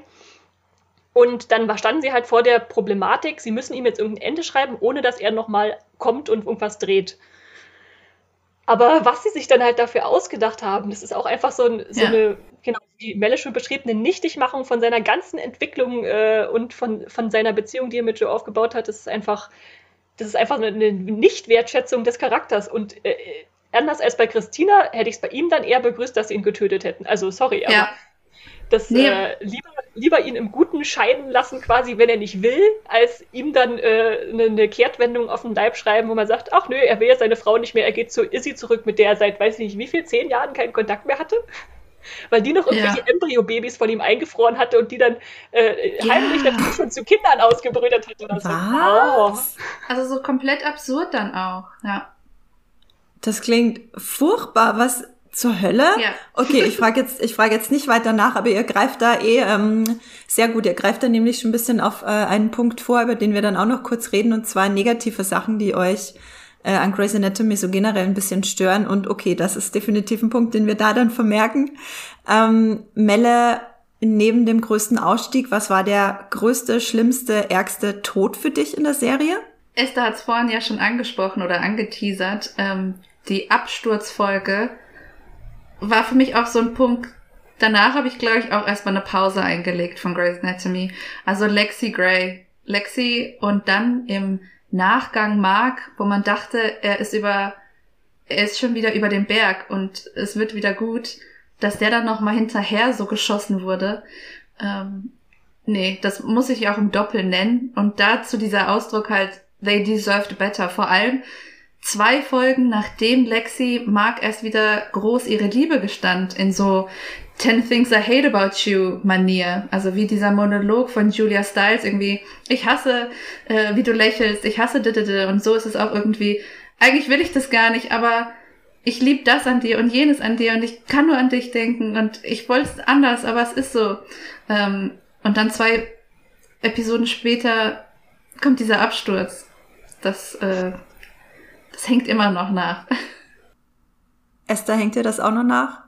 Ähm, ich fand es auch sehr einschneidend. Ich verstehe es bis zu einem gewissen Punkt, dass sie sie beide getötet haben, weil natürlich die zwei war so die große Liebesgeschichte, die aufgezogen wurde. Und sie hätten jetzt entweder einen behalten müssen und nochmal ganz bei Null anfangen und sagen, ja, wen finden wir denn jetzt Neues für dich? Oder sie sagen halt im Prinzip durch die Blume, übrigens, jetzt sind beide tot, aber wenigstens im Tod sind sie vereint und vielleicht im Jenseits glücklich, wer weiß. Ja, ja, finde ich auch spannend. Äh, da haben sie gar nicht die Mühe, erst quasi den, den Handlungsstrang des gebrochenen Menschen, der dann zurückbleibt, äh, zu schreiben, wenn sie gleich beide verabschieden, finde ich äh, auf jeden Fall eine interessante Herangehensweise. Esther, was ist für dich der schlimmste, ärgste, krasseste Tod? Ich habe erst überlegt, ob ich Derek nehme, weil das schon sehr einschneidend war äh, am Ende von Staffel 11, aber ich habe mich dann doch für George entschieden.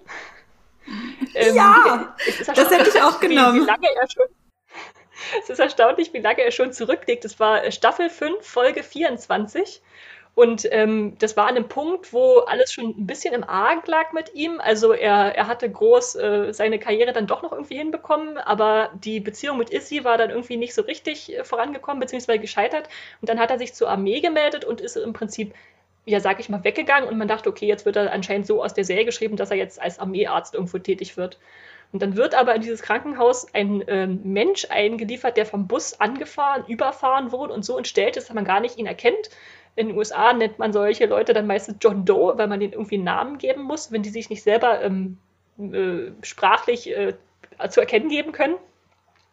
Und dann wird dieser Mensch ewig behandelt und es ist ein Kampf. Wird er überleben, wird er nicht überleben? Und ganz am Schluss irgendwie ist dann Meredith, glaube ich, in dem Zimmer und er schreibt nur auf ihrer Hand so die, die Zeichen 007. Und dadurch erkennt sie dann, dass es George ist, weil er früher, weil er so viele Patienten am Anfang getötet hat, den, den Spitznamen 007 gekriegt hat, Lizenz zum Töten. Oh, und in dem Moment, wo du dann äh, realisierst, wer dieser, dieser entstellte Mensch ist, der da auf dem OP-Tisch liegt und der dann nicht überlebt, das ist einfach so ein, so ein Schlag in die Magengrube, der irgendwie genial ist, aber irgendwie auch verheerend.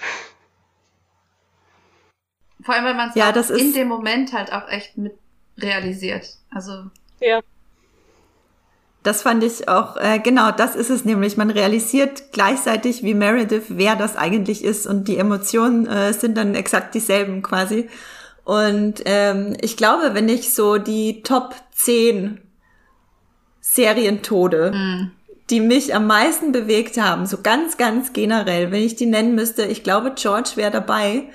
Ähm, auch weil auch wenn es so lange her ist, es war auch mit einer der ersten großen Serientode überhaupt in meiner Serien-Cook-Geschichte, die mich äh, so krass bewegt haben. Und ich glaube, deswegen ist das auch so dermaßen hängen geblieben ist für mich eigentlich die eindrucksvollste Folge, die mir noch am meisten in Erinnerung ist von Grey's Anatomy, von meinen nicht mal acht Staffeln, die ich geguckt habe.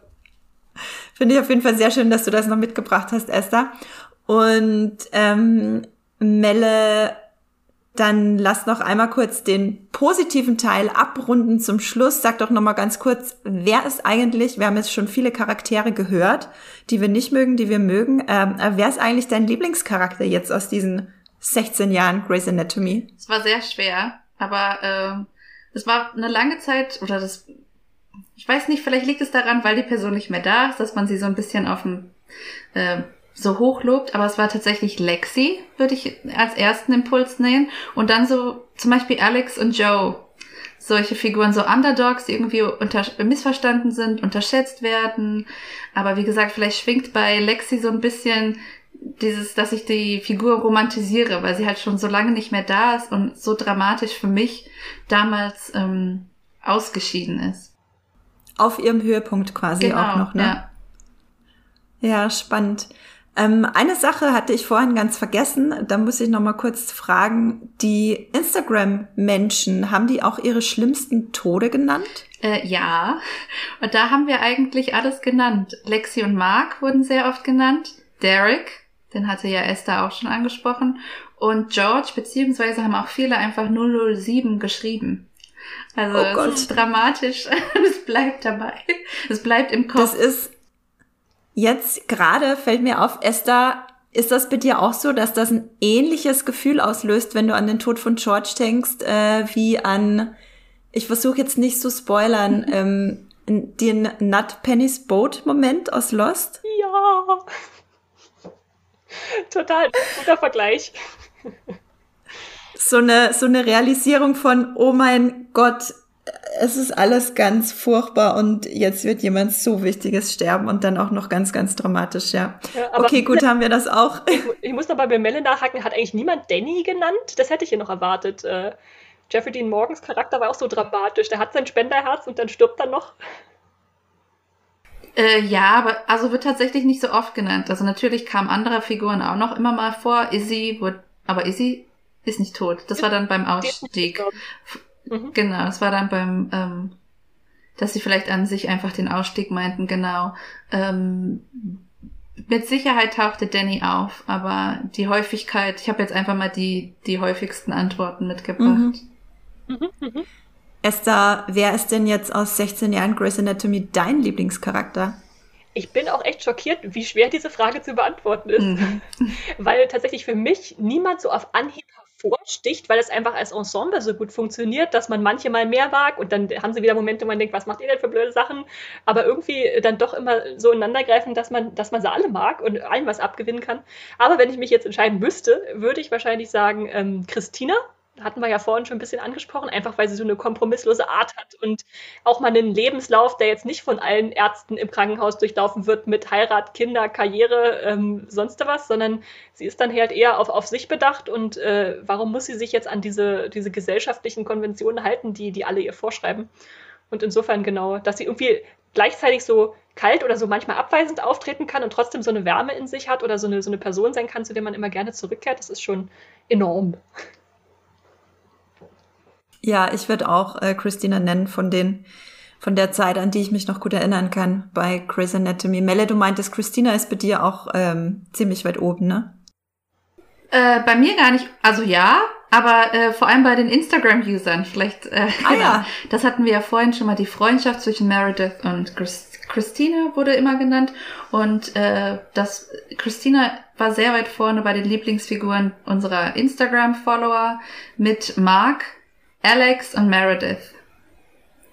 Das waren noch so okay. Namen, die sehr häufig auftauchten. Auch immer noch mal Bailey zum Beispiel, aber ähm, das genau, waren so wollte, die Ich wollte gerade einwerfen, äh, hat niemand Bailey genannt? Die ist ja auch so eine großartige Figur und eine der drei tatsächlich, die immer jetzt in Staffel 17 noch da sind, von den ursprünglichen, die in Staffel 1 angefangen haben. Also Meredith, Richard und äh, Miranda Bailey sind ja, ja die, die noch verblieben sind. Ah, die drei sind alle noch da. Das finde ich sehr gut. Äh, ja, finde ich sehr gut. Richard und Bailey, ähm, die mochte ich auch.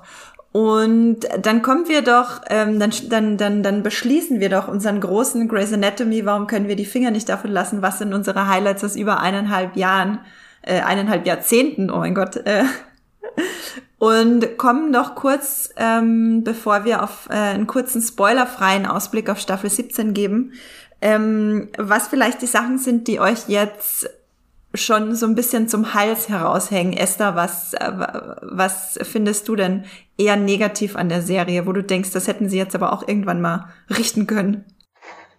Ähm, ich glaube, bei mir sind zwei Sachen, die mir immer mal wieder ein bisschen äh, bitter aufstoßen. Das ist einerseits diese ganzen Dreiecksbeziehungen, die immer wieder angebracht werden und ewig in die Länge gezogen werden, wo du sagst, ja, ich hab's verstanden. Ja, das ist anscheinend eure Vorstellung von romantischen äh, Komplikationen. Also Owen ist mit Christina zusammen, äh, dann ist er mit Emilia zusammen, aber denkt noch an Christina. Dann sind äh, Owen und äh, Emilia zusammen und dann kommt noch Teddy dazu und dann haben Teddy und Owen eine Beziehung und dann kommt Jurassic dazu und du denkst, oh Mann, wo, wann hört das bitte auf, dass die eine von der einen zum nächsten äh, äh, Dreieck springt. Das, das ist schon ganz schön überstrapaziert manchmal, finde ich. Hast du den Eindruck auch, Melle? Das stimmt tatsächlich. Als du es jetzt auch nochmal aufzählst, Emilia und Owen hat sich auch irgendwie schon wieder vergessen. also ich hätte jetzt, ich dachte, du suchst nach dem Namen Teddy, aber nein, Emilia war noch dazwischen, ja. Ähm, natürlich ist es, Ja, oh Gott. Also ja, ich kann mich jetzt wieder alles an alles erinnern, ja, aber ähm, natürlich ist es das einfachste oder klassischste Stilmittel dafür, aber es wird schon gerne auch in die Länge gezogen, beziehungsweise du hast nie Ruhe. Also ist die eine Dreiecksbeziehung beendet, geht's in die nächste. Ja, ist natürlich auch so ein Problem bei so romantischen Serien, dass äh, wenn die Leute dann an ihrem Happy End angekommen sind, äh, das erzählt sich nicht gut in der Serie. Ne? Das ist so Friede, Freude, Eierkuchen, brauchst hm, immer Dramatik ja. und äh, Komplikationen. Und äh, die zweite Sache, die mich inzwischen ein bisschen stört, ist, äh, dass nach 17 Staffeln auch schon manchmal so eine Formelhaftigkeit reinkommt. Also gerade wenn es darum geht, wie Leute aussteigen, äh, ich nenne es für mich die Happy End Formel. Also äh, Ellen Pompeo hat irgendwann mal in einem Interview gesagt, äh, wer, sich, äh, wer, sich, nee, wer sich benimmt, stirbt nicht. Also wer äh, hinter den Kulissen artig ist und sich gut mit dem Cast und Crew versteht, der wird seit neuestem oder in den letzten Jahren jetzt aus der Serie rausgeschrieben, indem er keinen Figurentod stirbt. Ist inzwischen auch alles entkräftet, aber hat sie irgendwann mal gesagt.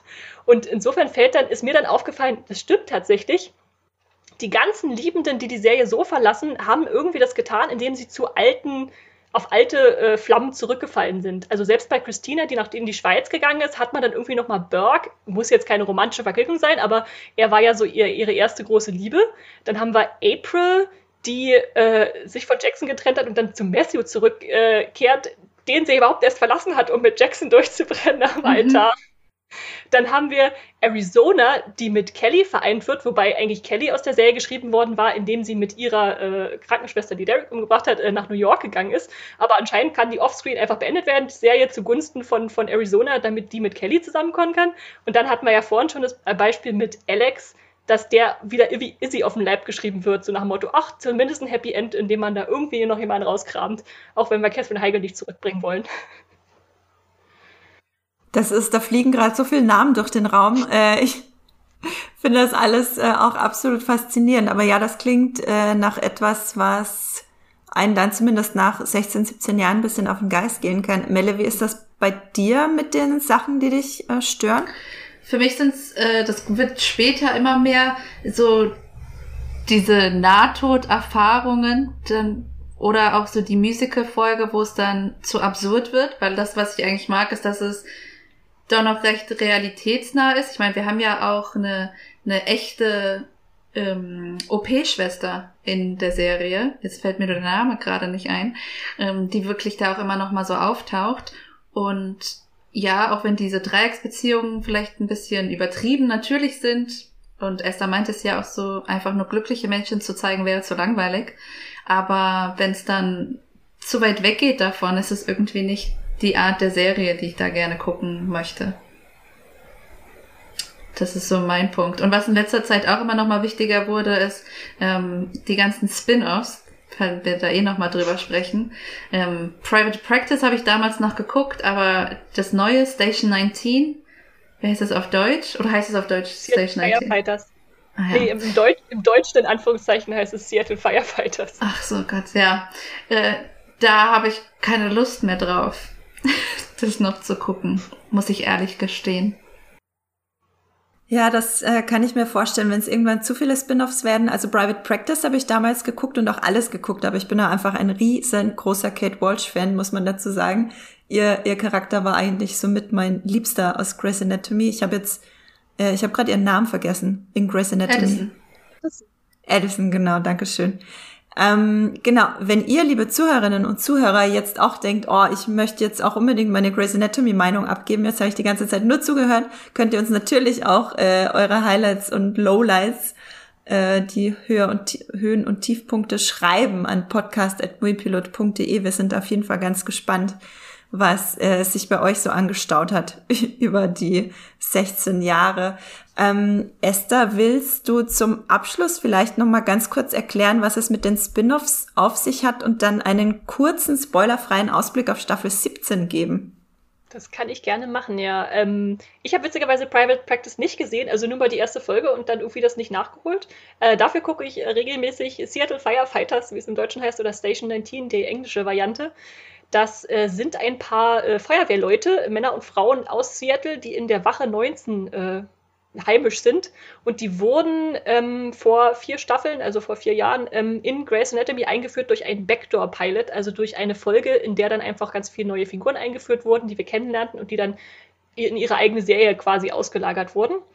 Und das dreht sich um die Feuerwehrfrau Andy Herrera, ähm, die da versucht zu bestehen und ähm, Fängt leider auch mit einer Dreiecksbeziehung an.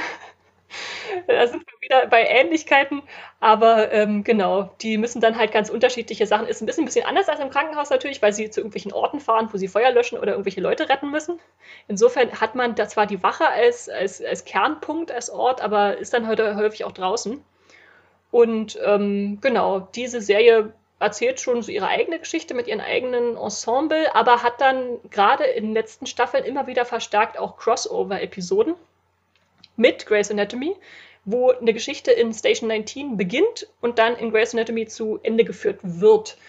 Das äh, Sowas nervt mich ja, ja, auf den Tod, ne? Genau, das ja. äh, hasse ich beim Arrowverse ja. auch immer, weil da muss ich mir bei Amazon immer die Folgen kaufen von den anderen Serien und nein, geht gar nicht. Ich habe mich da am Anfang auch richtig erpresst zugefühlt, dass ich denke, wenn ich jetzt Grace Anatomy mhm. ganz verstehen und schauen will, muss ich anscheinend äh, Seattle Firefighters gucken.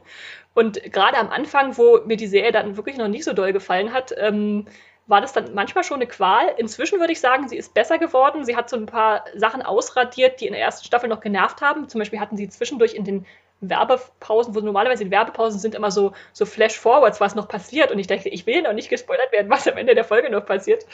Ähm, und jetzt haben sich die Figuren auch noch ein bisschen mehr gefunden und viele sind auch noch interessanter geworden. Ich glaube, mein persönlicher Liebling ist der äh, schwule Feuerwehrmann Travis, äh, der äh, total sympathisch ist äh, und eine Freundschaft da hat mit einer, einer der Feuerwehrfrauen. Und ist der Mann so von Bailey noch dabei? Sorry, ist der Mann von der, ist der Mann von Bailey noch dabei? Das ist, glaube ich, die einzige Figur. Ja, ja.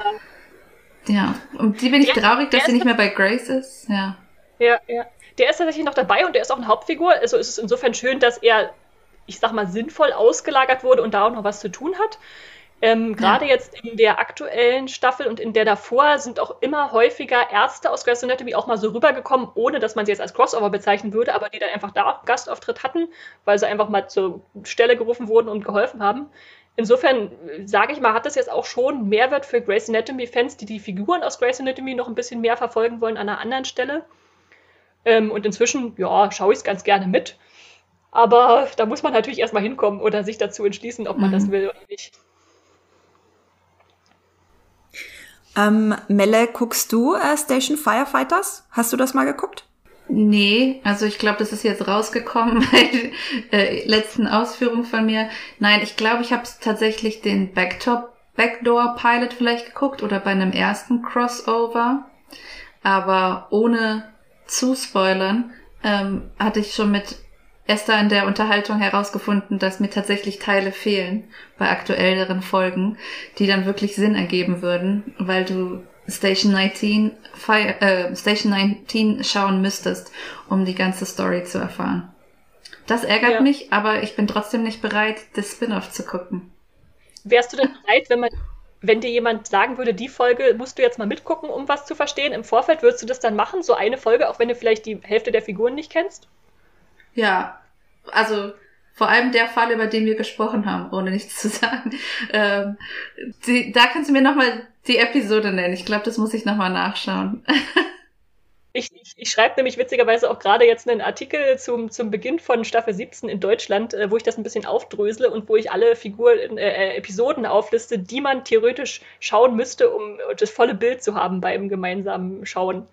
Äh, können wir vielleicht auch in den Shownotes verlinken für Leute, die sich da interessieren und äh, ein bisschen mehr noch in Seattle Firefighters äh, sich reinwühlen wollen, zumindest bei manchen Episoden. So als Service. Sehr gut, den werde ich auf jeden Fall lesen. Den werde ich auf jeden Fall in die Shownotes legen, musst du mir unbedingt schicken, Esther. Mhm. Ähm, genau, und dann vielleicht noch einen ganz kurzen Ausblick auf Staffel 17, warum die Staffel ein bisschen besonderer ist vielleicht.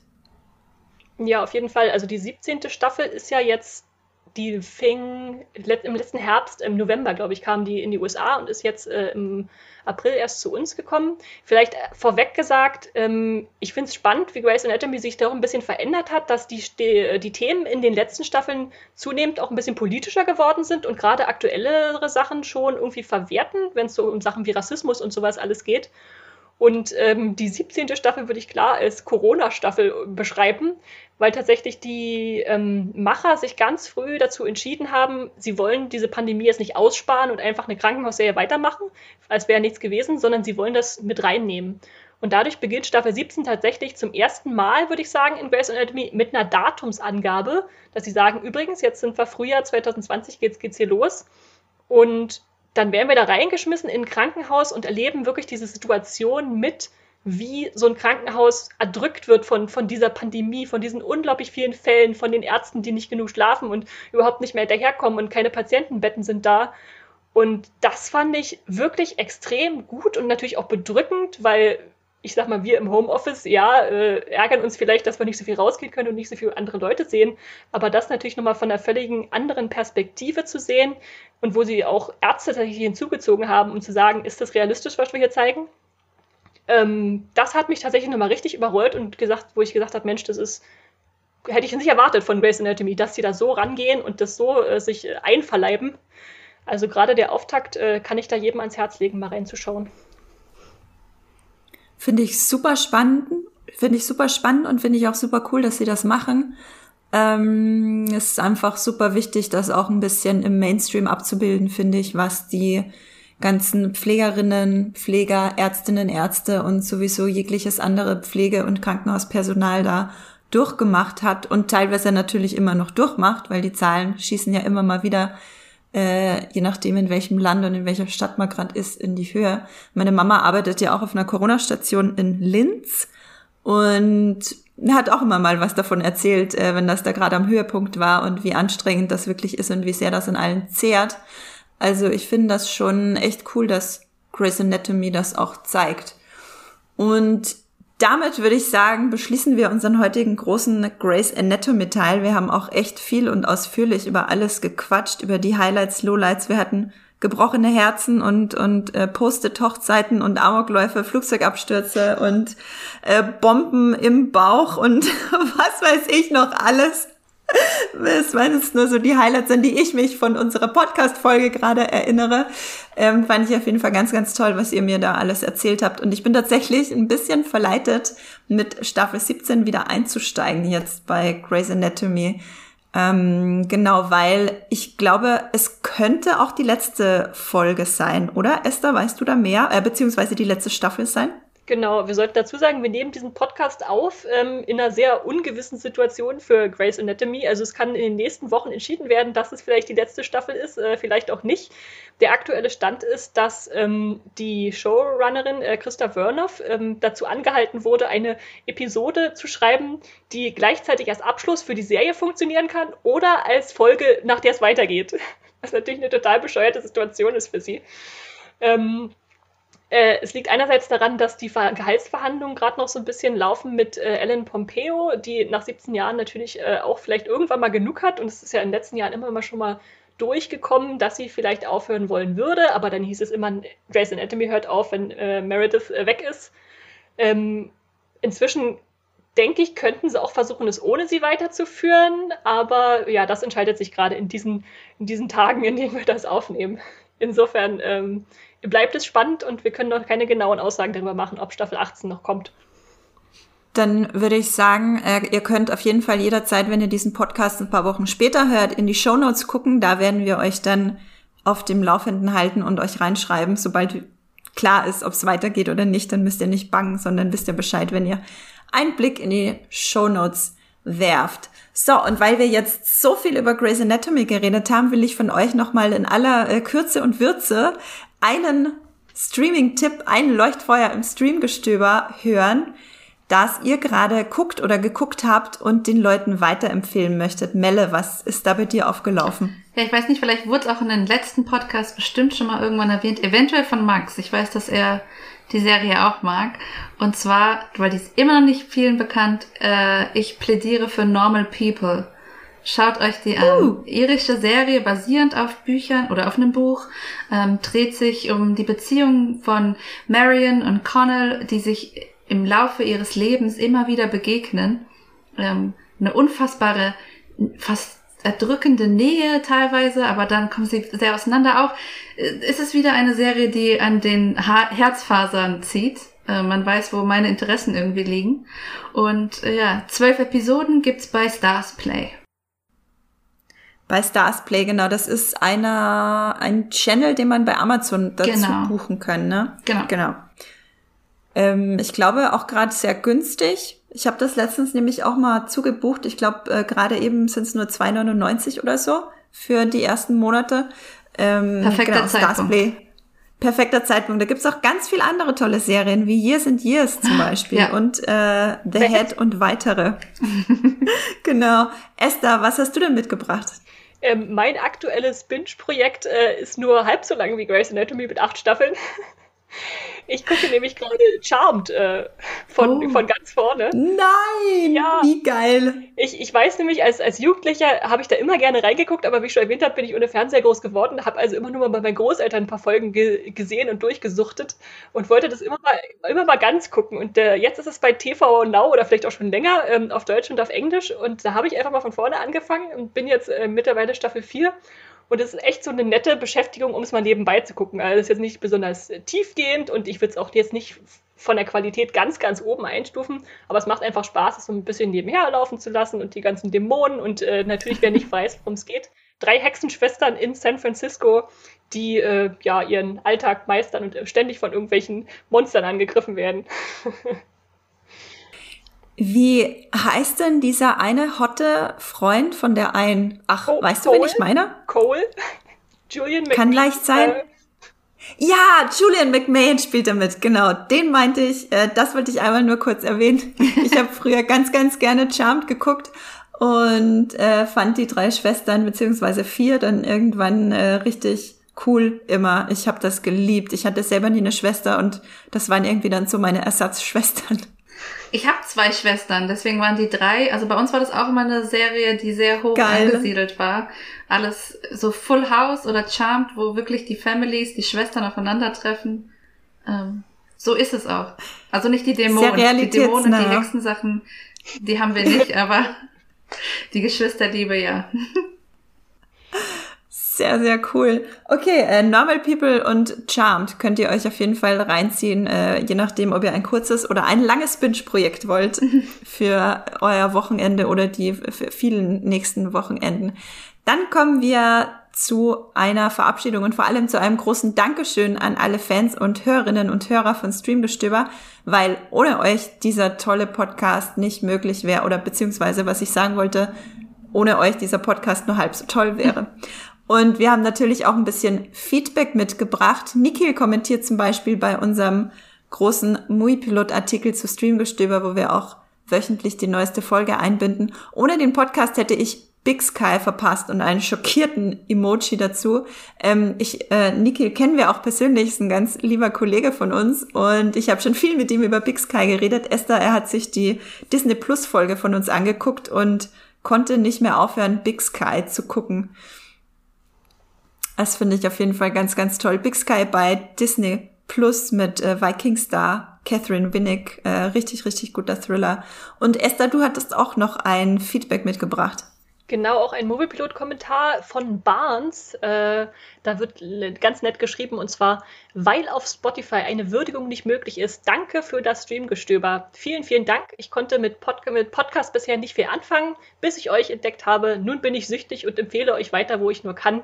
PS habe eigentlich gehofft, dass yeah. ihr ein, ein Dedicated Umbrella Academy Podcast macht, hm. aber der aktuelle Zeitpunkt ist wahrscheinlich ungünstig, vielleicht vor Staffel 2. Hat jemand von euch Umbrella Academy gesehen? Ja. und ich muss das so nachholen. Äh, und du musst das nachholen, damit wir einen Podcast machen können, Esther. Ich habe tatsächlich mal die erste und zweite Folge gesehen und bin nicht so richtig reingekommen, aber ich habe seitdem so viel Gutes gehört, dass es wieder auf meiner Liste gelandet ist von, mhm. äh, hol ich mal nach. Ich bin mir ziemlich sicher, dass es dir gefallen wird. Ich habe auch ein paar Folgen gebraucht, um reinzukommen, aber die Serie ist für mich immer besser geworden. Staffel 2 ist noch mal viel besser als Staffel 1 und auch Staffel 1 wird äh, zum Ende hin immer viel, viel besser. Äh, ich kann es dir auf jeden Fall ans Herz legen. Es ist hat äh, ein paar sehr düstere Töne, ein paar absolute Feelgood-Töne und sobald man die Geschwister wirklich kennt und das dann anfängt, dass die zusammenarbeiten, ne, die ganzen Adoptivgeschwister, dann wird's einfach richtig, richtig gut und auch richtig rührend teilweise. Ich kann das auf jeden Fall empfehlen. Ja, äh, wir aber, wie gesagt, lieber Barnes, sobald es Leute gibt, zum Beispiel Esther, die es gesehen haben, außer mir in der Redaktion, dann werde ich auf jeden Fall gerne, vielleicht auch wenn Staffel 3 näher rückt, einen Podcast dazu aufnehmen. Ich da freue ich mich. Ich gelobe, ich schaue es nach Charmed. so wie ich dich kenne, hast du Charmed in eineinhalb Wochen um. Nee, dann kannst du. Ich lasse mir Zeit. Ein bisschen. Okay, okay, na ist okay. Es dauert ja auch noch ein bisschen. Äh, Staffel 3 wird gerade gedreht von Umbrella Academy. Das kommt sicher erst in vielen, vielen Monaten. Genau, und wenn ihr da draußen, liebe Hörerinnen und Hörer, uns unterstützen wollt, dann freuen wir uns am allermeisten über eine Bewertung bei zum Beispiel Apple Podcast oder Podcast Addict ist das möglich. Und wir freuen uns natürlich ganz, ganz besonders über einen Kommentar, den ihr uns dort auch hinterlassen könnt. Da könnt ihr auch eben zusätzlich zu einer zum Beispiel 5-Sterne-Bewertung noch einen Kommentar hinterlassen, den wir dann auch wahnsinnig gerne hier vorlesen werden. Und euer Feedback oder Verbesserungswünsche oder vielleicht auch Themenvorschläge, schickt uns gerne an podcast.muipilot.de. So, und wenn ihr jetzt äh, thematisch noch mehr Streamgestöber-Folgen hören wollt, die gut dazu passen, dann könnt ihr zum Beispiel Folge 63 hören. Da reden Max und Esther sehr viel über die Zeitreiseromantik Outlander. Und in Folge 99, das ist was für Leute, die lange Serien mögen, da reden äh, Esther und ich über Supernatural und warum es sich bis zum Ende gelohnt hat. Und in Folge 137 gibt's eher ein paar Geheimtipps. Da habe ich mit Esther drüber geredet, was ihr unbedingt gucken müsst und wahrscheinlich noch nicht kennt. Melle, wo kann man dich denn finden im Internet? Am besten über unsere Moviepilot-Kanäle, vertreten natürlich auf allen Social-Media-Kanälen und bei Twitter und Instagram jeweils bei unter moviepilot-de. Und Esther, wo bist du zu finden? Mich gibt es auch bei Twitter und Instagram als Straw-Star und natürlich bei Moviepilot zu lesen mit etwas längeren Texten als nur so ein paar Tweets. ähm, als Strawstar oder Esther Stroh. Und dich, Andrea? Genau, und da da kommt äh, in, sich, äh, in nächster Zeit sicherlich ja auch einiges zu Grey's Anatomy noch von dir, für alle Grey's Anatomy-Fans. Genau, mich gibt es bei Muipilot als Science Fiction klein und zusammengeschrieben und bei Twitter und Instagram findet ihr mich einfach unter meinem bürgerlichen Namen Andrea Wilger, äh, die mit dem Roboter-Emoji und dem Pride Flag-Emoji. Genau, dann bleibt mir nur noch zu sagen, danke fürs Zuhören. Es war schön mit euch und äh, bleibt gesund und streamt was Schönes. Tschüss. Tschüss. Ciao. Das war die neue Folge Streamgestöber. Abonniert uns bei Spotify, Apple oder der Podcast-App eures Vertrauens und wir freuen uns auch ganz besonders über eure Bewertungen. Die Musik wurde aufgenommen und produziert von Tomatenplatten. Feedback und Wünsche gehen am podcast.muipilot.de. Wie ihr mit eurer Sprachnachricht im Podcast landet, erfahrt ihr in den Shownotes und unter www.muipilot.de slash podcast.